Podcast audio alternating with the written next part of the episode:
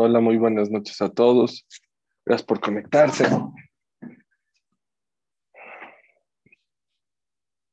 Yo les les una guimara muy importante que tiene que ver con el tema de Korah. Ojo. Dice así. Dice la Gemara Masejet Psahim.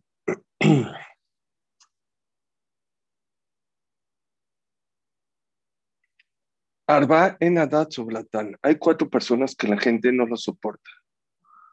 Elohen, estos son. Dalge, una persona pobre que es soberbia, que es presumida. ¿Cómo? Eres pobre y eres soberbio. No caes bien. Veashir Mejajesh, un rico que todo el tiempo está llorando y se está quejando y no agradece a Kadosh Baruj Tantas cosas que Hashem te ha dado y niegas y no reconoces los favores de Dios. Bezaken Menaef, una persona anciana que es adúltera, que está con tema de mujeres. Uparnas Amitkaya la Tzibur Bejinam. Y una persona que es líder de la comunidad y es soberbio sobre la comunidad y no sabe que todo el zehut que Hashem le dio de ser líder es para ayudar, no para escaparse de la comunidad. Vamos a analizar uno por uno. Número uno. Dal que un pobre que es soberbio. La verdad es que pobre, Dal no es pobre dales el pobre de los pobres. Paupérrimo le dicen. El paupérrimo que es soberbio, la gente no lo soporta, la gente no lo aguanta. Dice Alerizal, nosotros en la tefilá decimos Ozer Dalim. Hashem le ayuda a la gente, dal, dales paupérrimo. Dice Larizal, ¿en quién la persona tiene que pensar cuando dice eso antes de la mitad? Ozer Dalim.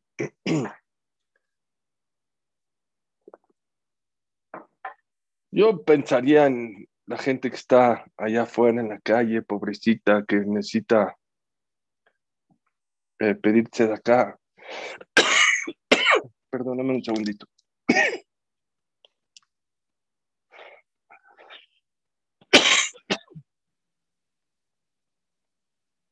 Que esta clase sea para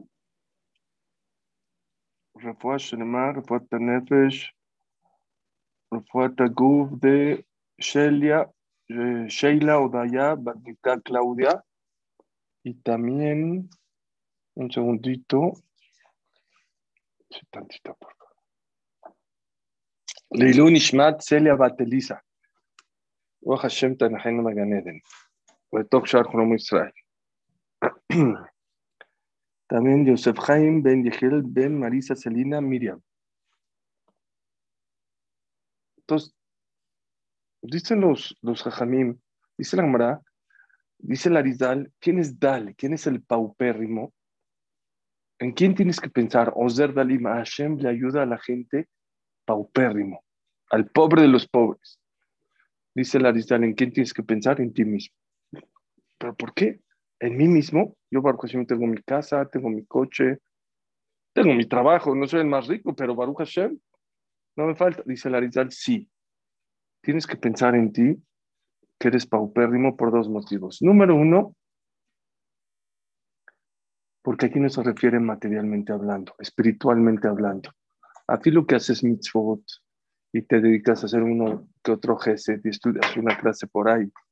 Si una persona supiera la responsabilidad tan grande que tiene de cumplir las mitzvot, somos pobres. ¿Cuánta Torah sabes? El, el decía, yo no necesito que me den usar de humildad. Yo nada más me paro junto a mi librero y ¿qué sé?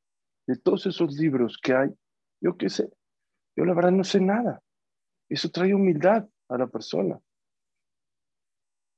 Y somos de verdad, de verdad. Si una persona se daría cuenta todo lo que tendría que hacer, se sentiría pobre, no pobre, pobre de los pobres en mitzvot. Por eso dice Larizal que la persona tiene que pensar, o zer dalim, cuando decimos en Shachrit antes de la mirada, Hashem le ayuda a los pobres de los pobres. ¿En quién tienes que pensar?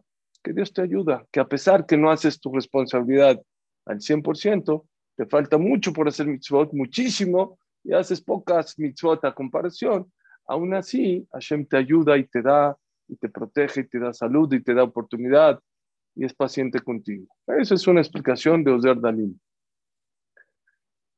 Mucha gente se siente pues como que rica. Pues yo si hago mitzvot, yo si me paro en la mañana, voy a Batiquín o rezo, digo Teilim. Imagínense que Google invierte contigo, te dice, ¿sabes qué? Te vamos a dar 10 millones de dólares para que hagas un negocio aquí, o 100 millones de dólares. Y después de un año, de esos 100 millones de dólares, hiciste un millón de dólares más. Estás feliz. ¿Por qué? Porque mis amigos en la pandemia no hicieron ni 100 mil pesos. Yo hice un millón de dólares. Vienen los directores de Google de allá de, Estados Unidos, vienen a visitarte y tú estás tranquilo y estás feliz. Oh, estoy tranquilo y feliz. ¿Por qué? Porque estoy seguro que, el, CEO va a estar feliz y contento conmigo. Y si me dicen cualquier cosa, les digo, mira, mi amigo a este, mi amigo al otro, miren cuánto ganaron, yo gané un millón de dólares. ¿Saben qué le van a contestar a esta persona, a los directores? No seas tonto. Nosotros invertimos en ti 100 millones de dólares. Mínimo, mínimo.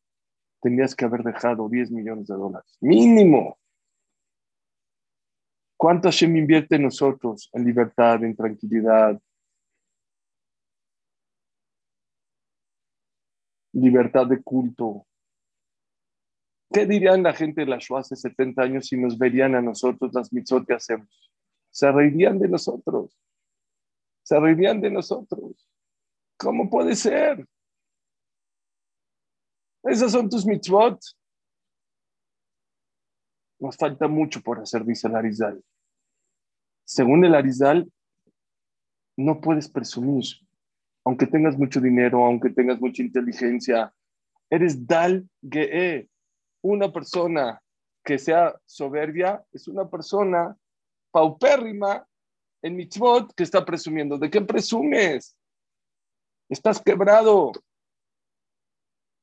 Es la primera explicación que dice Larizal, que es Dal, o Zer Eres una persona que, ¿qué? Pobre. Hay otra explicación. Y según la segunda explicación, tampoco podríamos ser presumidos. ¿Saben por qué? Sean es quien es Dal, dice Larizal, eres Dal porque no eres dueño de nada. Tú no eres dueño ni de tu dinero, ni de tu trabajo, ni de tu esposa, ni de tus hijos, de nada. ¿Cómo puedes presumir de algo que no te pertenece? Caes mal. Si fuera tuyo, adelante, pero como no es tuyo, caes mal. Ese es Dal Es un paupérrimo que presume, caes mal. ¿Cuál es el segundo? Ashir Mejajesh. Un rico que es arrogante. Un rico que no reconoce la braja de Dios. Y eso también nos pasa a muchos de nosotros. ¿Saben quién es rico? ya sé que todo el mundo dice, bueno, pues es que yo no soy rico, es que me falta dinero. Dicen los jajamim, ¿saben quién es rico? Ashir es Einaim, Shinaim, Yadaim, Berraglaim. La persona que tiene ojos, que tiene dientes, que tiene manos y que tiene pies, es una persona rica. Por eso se dice Ashir. Y todo el tiempo te estás quejando y estás enojado y me falta. Caes mal. Dice Armarán en caes mal. No se vale. Y si aparte de dientes y manos y pies y, ojos, aparte tienes una casita y aparte tienes para comer y aparte tienes algo de ropa, no eres rico, eres rico de los ricos. ¿Acaso mejor no soporta a la gente que me jajesh? La gente no lo aguanta, la gente que nada más llora, que se queja, que no se valora.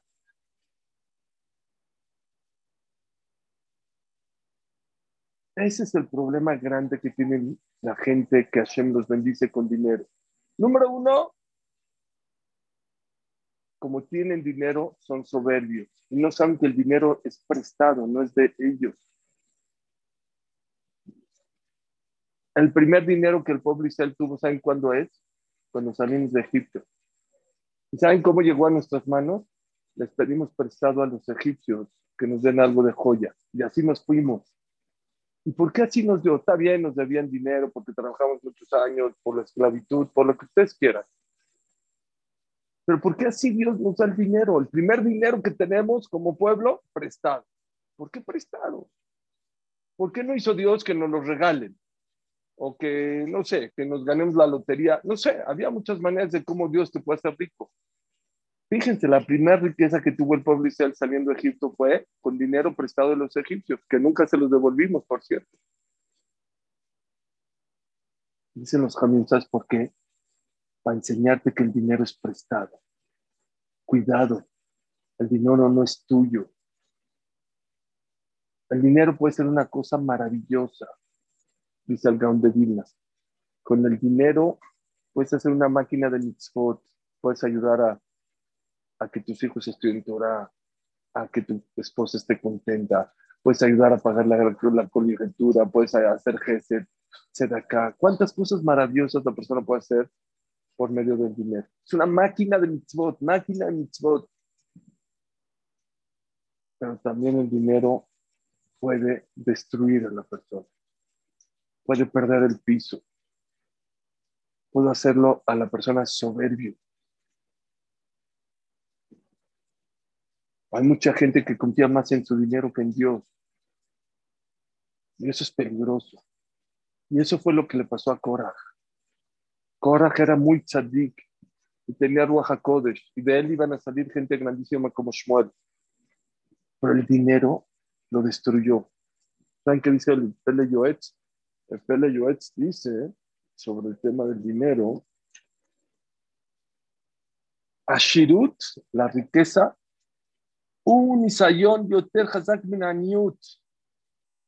Es mucho más fuerte prueba que la pobreza. Pobreza, me refiero, cuando dicen pobreza, no es pobreza que no puedes viajar, que no puedes comprar el mejor coche. Pobreza es gente que no tiene para comer.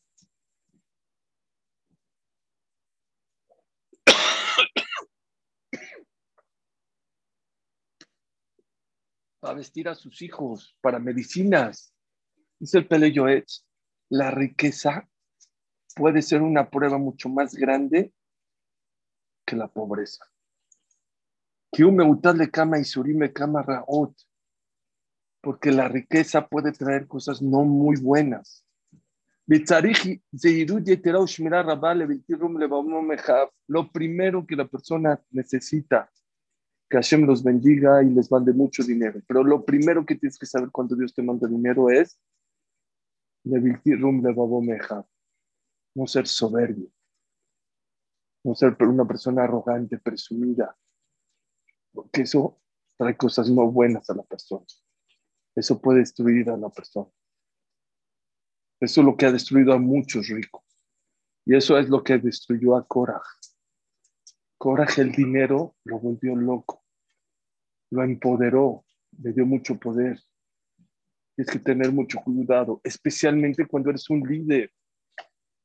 Cuando eres un líder, tienes que tener mucho cuidado. ¿Por qué? Porque la gente te sigue como lo siguieron a Cora. Hay una alhaja que el Cohen Gadol era un puesto impresionante. Era muchísimo cabot, muchísimo honor cuando hacía el servicio de Yom Kippurim.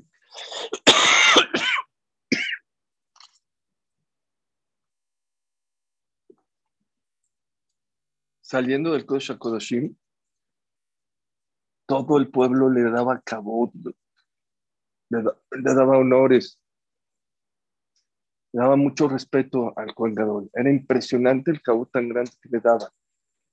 ¿Saben cuál es la vestimenta del Cohen Tenía que tener, era como una túnica blanca y hasta abajo tenía que tener unas campanitas. ¿Por qué el Cohen tenía que tener campanitas? ¿Cuál es el motivo? Escuché algo muy bonito. ¿Saben por qué? Porque el Cohen Imagínense, cada paso sonaba. Sonaba, sonaba. Cada paso que da, sonaba. Muchas veces cuando uno le dan un puesto en un Beta Knesset, en una empresa, en una comunidad, se olvida de los demás y empieza a hacer actos y no se da cuenta que sus actos pueden influenciar en toda la comunidad, en toda la familia, o en todo el Betacneset, o en todo el país. Tanto positivos como negativos. El Cohen toda su vida tenía que estar vestido con la bata blanca y con la campanita para enseñarle que cada acto que hace suena. Tiene repercusiones. Y les digo la verdad, no nomás es el Cohen todos. Todos en la vida hay alguien que te está viendo o tus hijos, o tus amigos, o tus hermanos, o tus vecinos, o tus alumnos. Siempre hay alguien que te está escuchando y está viendo lo que estás haciendo. La gente rica, la gente los respeta, la gente los sigue. Había una persona muy querida aquí que ya falleció, Moisés Abalaba Shalom, en México.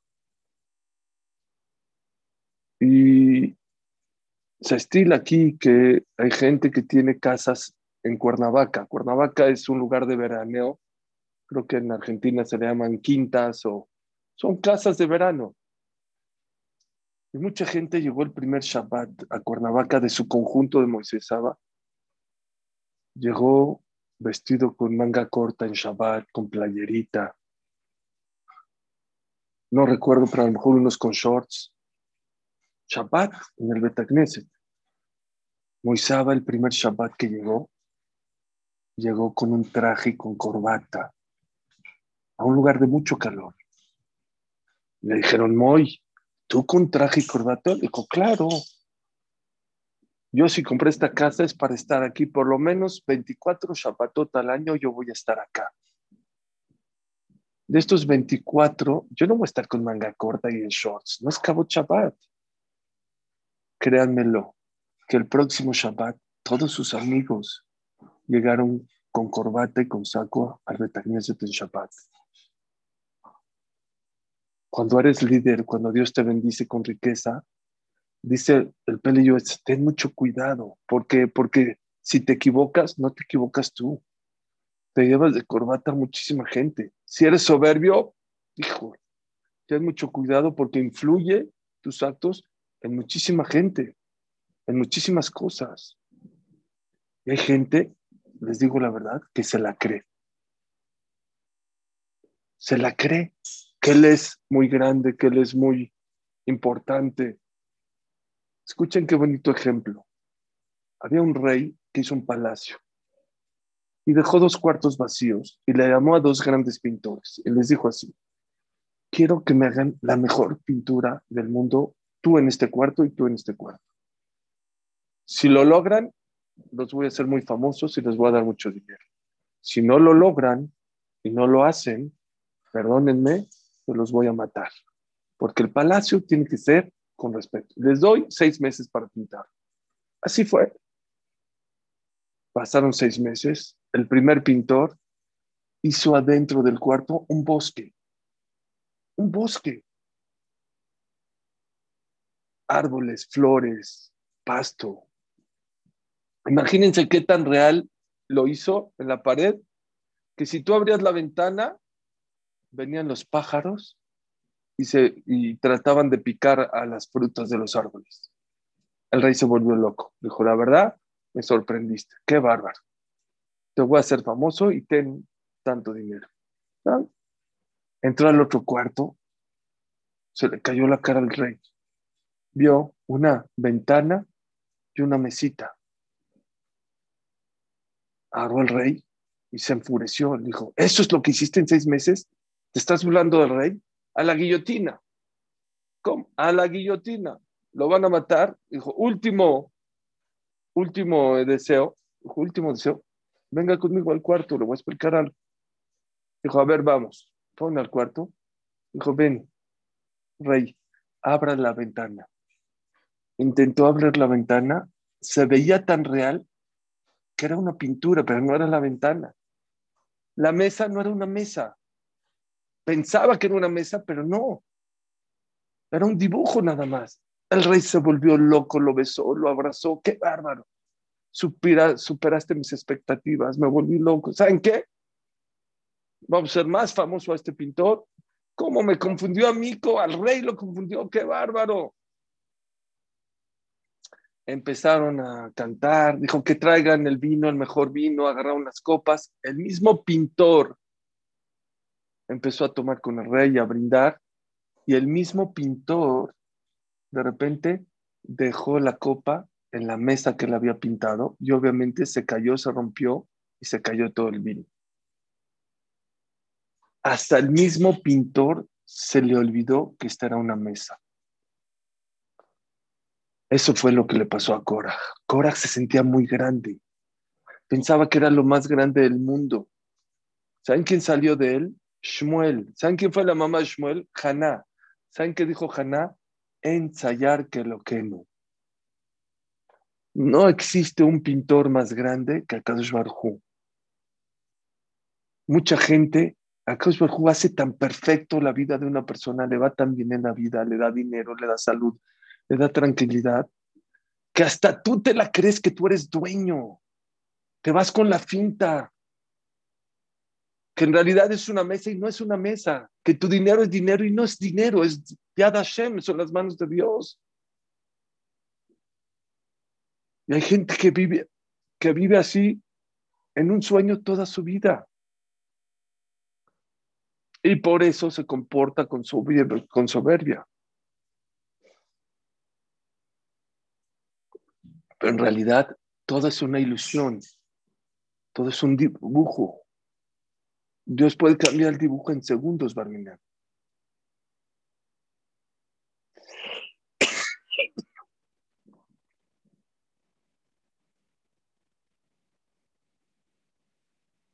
Una vez hablé con una persona que desgraciadamente no le fue bien en la vida. Tenía todo y al final se quedó sin nada. Me dijo, la soberbia es como, ¿saben cómo es? Como inflar un globo, un globo. Cuando inflas un globo, te crees, inflas más. Te más crees, lo inflas más. Te crees más, lo inflas más. ¿Sabes qué se necesita para romper ese globo? No un cañón, no una bomba, no una granada, un alfiler pequeñito desinfla todo. A Kaush al que se cree que es muy inteligente y muy poderoso, en segundos le puede mostrar que no es tan inteligente ni tan rico como él se imagina. Influye. Cuentan que una vez una persona muy rica llegó con un sastre, el mejor sastre de París, a que le hagan un traje un saco. Dijo, mira, te encargo mucho este traje. te encargo mucho este traje porque esta tela es muy cara, mucho más cara de lo que te imaginas. Te pido, por favor, que tengas cuidado al hacer este, este, este traje, las medidas, las costuras, todo bien, porque me costó mucho dinero y me costó mucho trabajo traer esta tela hasta acá, hasta Francia. Dijo, no te preocupes, yo soy el mejor sastre de la ciudad. Está bien. Le hizo el sastre, le hizo el traje, se lo mide todo mal, todo chueco. Se enojó el rico, le gritó, lo despreció, dijo, te voy a cobrar la tela, me costó muchísimo dinero, no sabes lo que voy a hacer contigo, papá. Lo mató. Pero aparte le sacó mal nombre en toda la ciudad. Ustedes creen que tenían el mejor sastre, es el peor sastre. Miren, este, este ya no saben ni dónde meterse fue con su Rab, Rab de Pishtra, y le dijo, jamás y así se pasó, ¿qué hago? Yo soy el mejor sastre, yo no sé qué me pasó. Ignoro cuál es lo que me pasó, cuál es el motivo por el cual me está pasando todo esto. ¿Saben qué le dijo? Dijo, cuando estabas cosiendo el traje, ¿qué estabas pensando? Dijo, la verdad, que no hay como yo, que soy el mejor sastre del mundo que cómo puede ser que un rico me deje una tela tan cara en mis manos. Que dice que soy el mejor. el mejor de los mejores. Dijo, ¿quieres que se arregle ese, ese traje? Pídeselo, descóselo y vuélvelo a coser. Dijo este rab, el soberbio, algún día sus actos van a salir mal. Hay veces al principio, hay veces al, al medio, hay veces al final, pero nunca los actos de un soberbio van a quedar bien. Jamás influyen en las personas, caes mal en las personas, influyes tus actos, lo que tú haces, especialmente cuando tienes dinero, puedes afectar a los demás. Pero hay otra cosa importante, influyes hasta lo inerte, hasta un saco te va a quedar mal si lo haces con soberbia, con presunción. Es abominable toda persona que es soberbia. No existe alguien que a Barhu abomine más que una persona que es soberbia. Entre paréntesis, nada que ver con nada que ver con la soberbia, pero ahorita me acordé que una persona fue con el José Milublin. El José Milublin iba a ir a una ciudad y él no se dormía en cualquier cama. Una cama donde se durmió una persona pecadora, no se dormía. Dice que él sentía la impureza de esa, de esa cama. Entonces iba a ir a cierta ciudad, le pidieron, ¿sabes qué? No queremos saber quién es bueno, quién es malo, háganle una cama especial, nueva, le dijeron al carpintero, háganle una, una, una, ¿cómo se llama? Una cama nueva a este, a este, a José era una persona muy quedosha. Le hicieron la nueva cama, llegó a la ciudad y en la noche decía, ¡ay, ay, ay! Como que me está picando me está picando, me está picando. dijeron, pues jajam, es nueva la cama. No me puede decir que le pica porque nadie la ha usado, es usted la está estrenando. Dice, dígale al carpintero que les diga qué estaba pensando cuando lo estaba haciendo. No estaba pensando en Gaba, en, en soberbia como el desastre. Él dijo, la verdad, estaba pensando en mis problemas, en mis tristezas, estaba muy deprimido cuando lo estaba haciendo. Dijo el José Milubín, también, así como cuando una persona hace cosas con soberbia, influye. También cuando una persona hace las cosas con tristeza, también se nota. Hay que estar en nivel para poder eh, sentir. No cualquiera es el José Milubín. Pero la gente, y como se los dije en un si supiera cuánto influye su tristeza en la vida, no tiraría su alegría tan fácilmente. Créanmelo. ¿Saben por qué tiramos tan rápido nuestra alegría? Porque no sabemos hasta dónde, hasta una cama inerte. Si la hace con tristeza, es otra cama, completamente otra cama. No todos sabemos sentirla, pero si tuviéramos ojos o un corazón para sentir, nos volveríamos locos como las cosas con tristeza no funcionan, no salen. Ni con gabán ni con tristeza. Por lo tanto, creo que cada uno de nosotros tenemos que hacernos un test y saber si en realidad el dinero, la libertad, la inteligencia, la salud y todo eso bueno que poseemos en la vida, si eso nos está convirtiendo en una persona soberbia o en una persona agradecida. Hay gente soberbia y hay gente agradecida. Hay gente que tiene placer y se siente afortunado. Esa es la palabra. Hay gente que se siente mejor que los demás porque tiene más dinero, o porque es más inteligente, o porque da clases, o porque tiene una mejor casa, o porque tiene una mejor esposa. Y hay gente que no se siente de más, se siente afortunado y agradecido. Esas son las dos corrientes de la vida. O te sientes agradecido y afortunado porque lo Dios te da, o te sientes mejor que los demás. Y hay que tener cuidado porque mucha gente desgraciadamente se siente mejor que los demás cuando tiene algo más que los demás. Por lo tanto, vamos a hacer un test pequeño de humildad. Ahora estoy un poco agripado y voy a acabar el show un poco antes. Rápido. Si quieres saber si eres una persona soberbia o vas por el camino de la soberbia o ser afortunado, tienes que checar si tú eres una persona que necesitas mucho del que dirán, de las alabanzas de los demás. Si tú buscas siempre el reconocimiento y las alabanzas de los demás, es una necesidad, cuidado. Quiere decir que por ahí tienes unas cualidades de soberbia. No necesitas que la gente te alabe. James Dratie, alabe Shalom Roshua de Porat Yosef. Siempre llegaba el primero al Betacneset. Siempre. Nadie llegaba antes que, él al Knesset, al Bet. Al. Nadie. Y no llegaba porque quería ser de los primeros diez. ¿Saben por qué? Le preguntaban, ¿por qué usted siempre quiere ser el primero? No deja que nadie le, le gane. Dice, porque cuando yo entro al Knis más tarde, hay gente anciana, hay gente jajamim, que si me ven entrar se paran. No quiero el cabot. Yo no quiero que me den cabot. Pero es una alhaja. Es una alhaja que hay que darle cabot a los de jamim. Entonces, si les digo que se siente, está mal.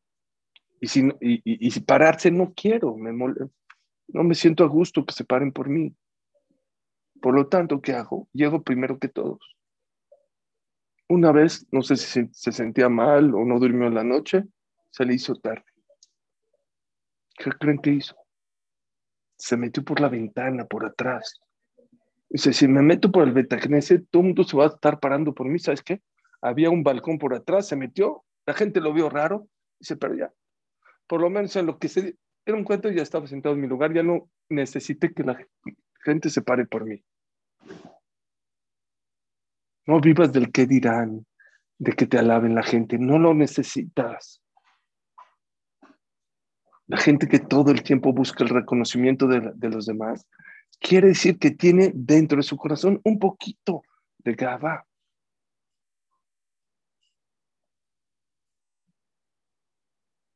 había un rap, se llamaba Rabejeskel Abramsky, era un jaja muy, grande.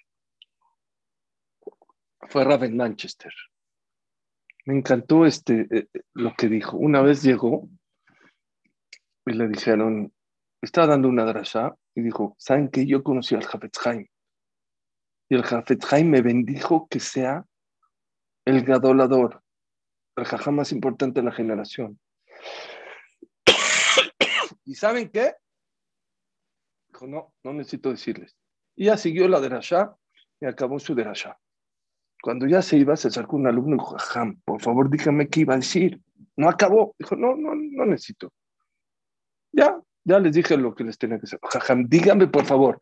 El Jafetz lo bendijo, que sea el jajam más importante de la generación. Y dijo, nada, ya. Por favor, dígame. ¿Saben qué dijo? Se cumplió la braja. Se cumplió. ¿Y por qué no lo dice? Yo no necesito decirle a la gente. Yo me valoro, yo sé quién soy. Yo no necesito que la gente me diga, tú eres el jajam más importante de la generación. No es necesario. No busques alabanzas. Número dos, la gente soberba siempre, siempre habla de, él en la mesa, en, en, una boda, en un lugar. Siempre habla de sus hijos, de sus logros, de su Torah, de sus cosas, de su casa, de sus hijas, siempre habla de él. Cuidado, si tú eres una de aquellas personas que siempre hablas de ti, puedes tener una raíz de soberbia. Dicen que Rav Dessler encontraron sus libretas donde apuntaba sus cabalot, sus recibimientos de Roshana. ¿Saben qué encontraron? Yo digo estudiar más, eh, no hablar la sonará, comer kasher. ¿Saben qué fue uno de sus recibimientos, un Roshaná, siempre que me encuentre alguien para platicar, no nada más no voy a hablar de mí, no, no voy a hablar lo que a mí me gusta, voy a hablar lo que le gusta a él. Eso es Anabá. Oye, a mí me gusta hablar de fútbol, pero a él no le gusta hablar. No hables de fútbol. Habla lo que le gusta al otro. La persona que es soberbia siempre quiere hablar de él y siempre quieren hablar de sus cosas. Hay otra cosa, bueno, esto es súper característico de la gente soberbia, siempre tienen la razón. Una persona que es soberbia, muy difícil hacerlo cambiar. Siempre se siente que él tiene la razón. ¿Sí? Nunca, nunca, nunca le puedes ganar. Hay una frase muy bonita que dicen en hebreo, suena mejor en hebreo que en español. No quieras tener la razón, sé inteligente.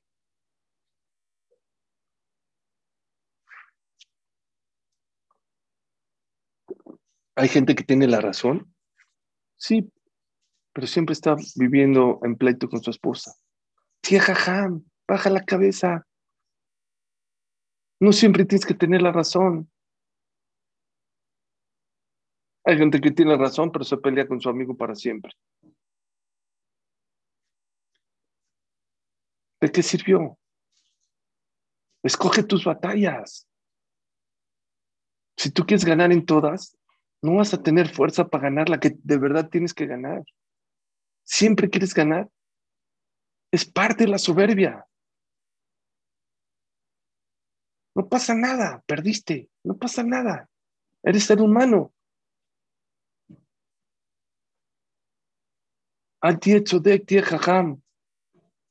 La persona, la persona que siempre quiere tener la razón es una persona que seguramente está equivocada en su vida. No hay. Y se, y se la pasa con tragos amargos. Perdona a mis amigos que ya me han escuchado este ejemplo. Que llegó una persona con sus amigos a una cafetería. No era como ahorita Starbucks, que había café con leche, café, yo qué sé, con vainilla, con menta, con... Había dos opciones, café con leche o té con limón. Eran las dos opciones que habían en el tiempo de antes. Y uno dijo el mesero, ¿tú qué quieres? Café con leche. Y el otro, té con limón. Y el otro, café con leche. Y el otro, té con limón. Y uno estaba distraído, Elías, le dijo, yo quiero un café con limón. Y todos los amigos voltearon y se rieron de él. Ah, ja, ¿cómo café con limón? ¿Qué tenía que haber dicho? Perdón, me equivoqué. ¿Saben le dijo? A mí me gusta el café con dos de limón. Y se tomó el café con dos de limón. Qué desagradable, qué amargo. Y nos reímos, ¿no? Qué tonto, Elías. Hubieras dicho, ¿sabes qué? No me gusta el café con limón, me equivoqué, perdón. ¿Cuántos café con limón nos hemos tomado en la vida? Se los dejo de tarea. ¿Cuánta gente por no decir, perdón, me equivoqué, tenías tu razón? Vivimos pleitos, discusiones, culpas. Ya. En las parejas, ayer lo dijimos, es la palabra más sabia, la que arregla todos los problemas de Shalom Bait. Fácil, práctico, sin psicólogos, sin terapias. Ahórrense tiempo, dinero y esfuerzo. Perdón, me equivoqué. Estaba enojado, estaba cansado, venía de mal humor.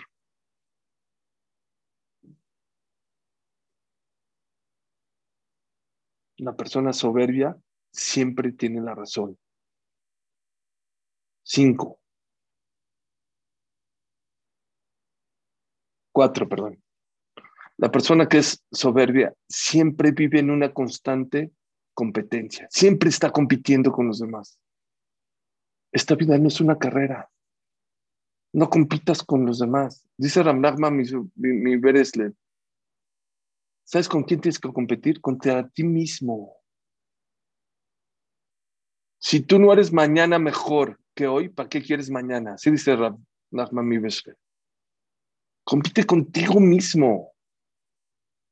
Tú ser mejor, no con los demás. No tienes por qué competir con los demás porque esta no es una carrera, porque no todo el mundo tiene las mismas herramientas, porque no todo el mundo tiene la misma misión. Decía Albert Einstein, si tú juzgas a un tiburón que no puede escalar un árbol como un torpe o como un tonto, pues todos los tiburones, todos los peces van a ser tontos, torpes. Pero no puedes juzgar a un tiburón porque no puede escalar un árbol. Ni tampoco puedes agarrar un león y meterlo a nadar al mar porque se va a ahogar. Ah, entonces no sirve. No, cada quien tiene su misión en la vida. Cada quien tiene sus herramientas en la vida. El soberbio, cuidado, vive en una constante competencia todo el tiempo. Me refiero a competencia de todo tipo, ¿eh? Mejor casa, mejor fiesta, mejor coche, mejor ropa, mejor hijos, estudio más, eso más esta vida no es una competencia.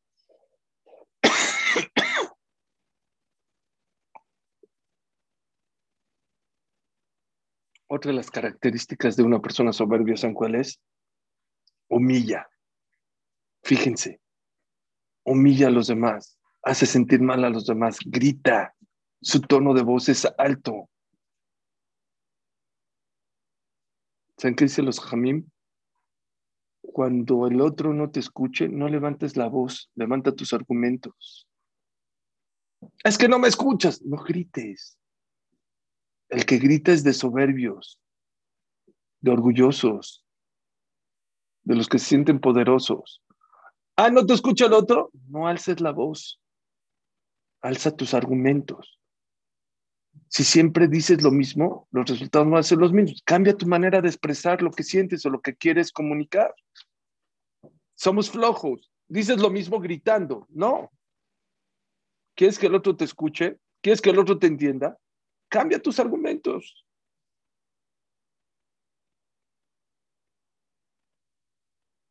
Y por último, la persona soberbia, desgraciadamente, es una persona muy egoísta. Todo yo. No le importa la gente que lo rodea. No le importa la gente que está sufriendo, que necesita, que no necesita. ¿Saben de dónde se aprende la mitzvah de no ser soberbios en la Torah? ¿De dónde se aprende? Del rey. De Rum le Mehab, dice Rab Neyman, ¿por qué la Torah nos dijo el rey, el rey? Que fue nombrado rey, que tiene un palacio, que tiene ropas bonitas, las más bonitas, las más caras, las mejores comidas, las mejores mesas. La Torah le prohibió presumir, ser soberbio. Entonces yo, yo dije así, ¿por qué el rey? Pues si el rey que todo lo tiene, aparentemente no puede presumir, pues una persona que no es rey, que es plebeyo, que es de la raza, pues con mucho más razón. No dice eso Rav Neyman. Dice Rav Neyman, ¿saben por qué la Torah nos dio la mitzvah de no presumir del rey? ¿Por qué? Dice, porque especialmente el rey no debe presumir. El rey conoce, bueno, un rey normalmente, no como los reyes de ahorita. El rey antes conocía todos los problemas de la ciudad, la gente pobre, la gente enferma, la gente que no tenía shidduch, la gente que no tenía trabajo. Dice, si una persona presume, pues está mal, pero que el rey que conoce todos los problemas de toda la gente que presuma, ¿cómo tienes tiempo y cómo tienes corazón para presumir sabiendo que hay tantos sufrimientos y tantos problemas en la vida? ¿Cómo? ¿Cómo puedes presumir, rey? Por eso la Torah hizo hincapié. Todo el mundo no puede presumir, pero especialmente el rey. Ahora yo les digo, no somos reyes, pero hoy que nos enteramos tan fácil de tantos problemas, tantos sufrimientos que hay por el WhatsApp, por la tecnología, por la comunicación que hay tan fácil, ¿cómo una persona puede ser soberbia? ¿Cómo? Por dos motivos. Uno, ¿cómo puede ser que no te duela y no sientas el dolor del otro? Y dos, ¿cómo no te da miedo que te pase a ti lo que estás escuchando del otro? Somos muy vulnerables. ¿Cuántas veces nos agachamos en la mitad? Cuatro veces. Dos al principio y dos al final. Baruch Hashem,